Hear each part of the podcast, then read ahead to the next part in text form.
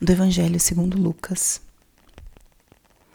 Aconteceu que caminhando para Jerusalém, Jesus passava entre a Samaria e a Galiléia.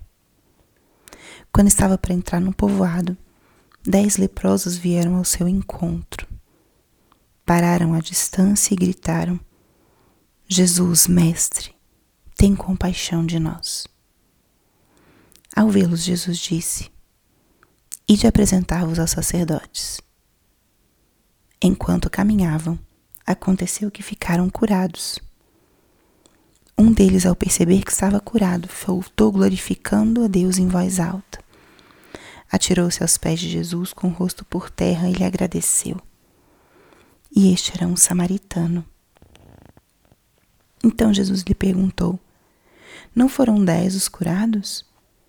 E os outros nove onde estão? Não houve quem voltasse para dar glória a Deus a não ser esse estrangeiro? E disse-lhe: Levanta-te e vai. Tua fé te salvou. Palavra da salvação.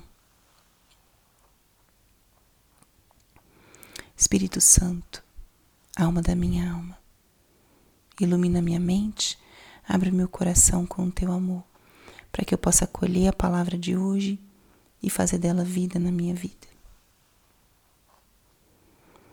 Estamos hoje no 28º domingo do tempo comum. E o que, que a palavra de hoje nos diz? A palavra desse domingo, que é a palavra também para nossa semana. Essa semana tão especial, onde celebraremos Nossa Senhora Aparecida, nossa padroeira do Brasil. Jesus caminhava para Jerusalém. Isso é uma frase bem característica do Evangelho de Lucas, pois Lucas entende a vida de Jesus como a vida pública de Jesus como esse caminho para Jerusalém, indicando que em todo esse período da vida pública Jesus tinha muito claro qual era a grande missão e onde seria o cume da missão dele. Seria o momento da sua paixão morte e ressurreição que aconteceriam em Jerusalém. Jesus estava a caminho. E esse era nosso Senhor. Sempre estava a caminho com um objetivo claro, mas sempre olhando ao seu redor e atendendo aqueles clamores, aqueles chamados que apareciam ao seu redor. E Nesse trecho de hoje, São Lucas relata como dez leprosos se aproximam de Jesus. Se aproximam dentro do que era permitido, pois os leprosos eles ficavam à margem, fora da cidade. Tinham que andar com um, um sino que sinalizava sua presença, para que eles não pudessem contagiar outros. Eram considerados impuros e uma vez que eles se curavam, se é que houvesse cura para algum deles, eles tinham que apresentar-se ao sacerdote para que o sacerdote desse fé dessa cura e pudesse reinseri-los à vida social e também a, a toda a vivência do culto religioso. E nesse trecho, esses dez leprosos gritam o nome de Jesus disse mais precisamente a palavra gritam à distância. Jesus Mestre, tem compaixão de nós. O curioso é que eles não gritam, Senhor, cura-nos. Eles não gritam, restaura-nos. Eles pedem compaixão. E aqui acontece o que acontece também em outras curas. O clamor desses homens leprosos por compaixão significava um desejo profundo de que alguém olhasse para eles com dignidade. Um desejo profundo de serem reinseridos na vida cotidiana, na vida social do seu povo. Clamam por compaixão. Certamente eram realmente marginalizados, sofreriam de descuidos, de fome, pedem compaixão.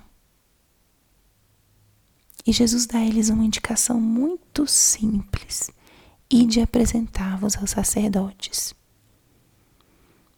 Essa indicação, ela valeria para pessoas curadas. Mas Jesus dá a orientação mesmo antes da cura. E isso exigia fé. Acatar essa orientação de Jesus exigia muita fé, porque era fazer um gesto para testar a cura antes de terem sido curados. E assim vão eles, caminhando, obedecendo o, a orientação de Jesus, e acontece que no caminho ficam curados. No caminho ficam curados. Frase também inspiradora para hoje. A cura vem ao caminhar. Muitas vezes nós esperamos que a nossa conversão, que a nossa transformação interior aconteça da noite para o dia e aconteça toda de uma vez. Mas a vida do cristão é uma vida de peregrinos. Nós estamos a caminho do céu e é nesse caminho que as curas vão acontecendo. Não podemos nos fechar, esperar uma perfeição, esperar uma cura rápida e uma conversão rápida de todos os nossos defeitos e pecados. A nossa cura acontece ao caminhar, por isso a esperança é uma virtude que deve ser parte da vida do cristão. Nunca podemos desenganar uma pessoa ou a nós mesmos, de nunca vai mudar, nunca vai se converter, nunca vai se transformar porque a cura vem ao caminhar. Ela é fruto da obediência e da coragem. Obedecer à voz de Deus e ter coragem para arriscar e esperar essa cura permanecer e acolher a incerteza, a imperfeição. Tudo isso é parte da nossa vida e da nossa relação com Deus. E aí vem a grande graça que esses leprosos recebem, a graça da cura. E dez foram os curados. Um deles, percebendo a cura, volta imediatamente. Se prostra aos pés do Senhor e agradece. Que gesto tão lindo! Volta e agradece. E Jesus aqui ressalta, o evangelista, que esse homem não era judeu, era um homem samaritano. E os samaritanos e os judeus tinham uma inimizade histórica. Não se falavam, não se tratavam. E esse homem, com uma humildade profunda, volta e agradece a Jesus pela cura. Os outros não. Os outros seguem em frente sem ter essa sensibilidade de perceber que essa graça vem do céu, que essa graça vem do alto. Então, mais um ensinamento desse domingo, que saibamos perceber as graças do Senhor e voltar-nos a Ele para agradecer.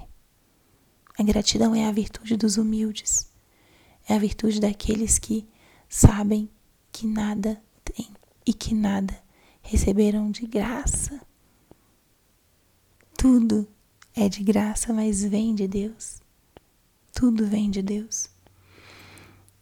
Um coração humilde é agradecido. Então deixemos-nos interpelar, tocar por essa palavra desse domingo, tão potente, tão cheia de sentido. Olhei para Jesus caminhando rumo a Jerusalém, Faça tu a oração desses leprosos. Senhor, tem compaixão de nós. E hum, exercite-se na gratidão. Aquilo que você receba de Deus ou de outras pessoas, agradeça. Agradeça, pois a gratidão é fruto de um coração manso e humilde, como o de Jesus.